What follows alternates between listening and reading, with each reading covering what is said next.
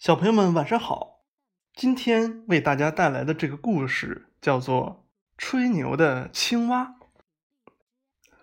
早晨，一只瘸腿的青蛙来到了市场上，在那儿支起了摊位，摆起了五颜六色、大小不一的瓶子，然后他爬到高高的箱子上，对着来来往往的小动物们大声吆喝道：“我是一位著名的大夫。”医术非常高明，我卖的药包治百病，大家快来领教领教我的高超医术吧！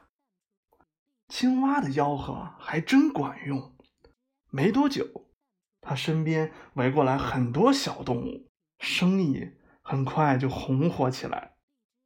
不久，站在一旁观看的狐狸喊道：“啊，既然你是一位高明的医生。”那为什么你治不好自己的瘸腿，反而肉皮上那么多疙瘩和褶皱呢？狐狸的话提醒了大家，大家看着青蛙那副滑稽的模样，都哈哈大笑起来。青蛙羞得满脸通红，只好收拾收拾东西，一瘸一拐的回家去了。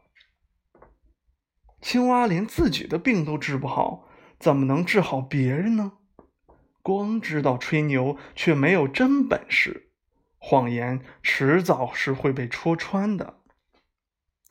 而最终的结果，也只能像青蛙那样，在大家的嘲笑声中灰溜溜的逃走了。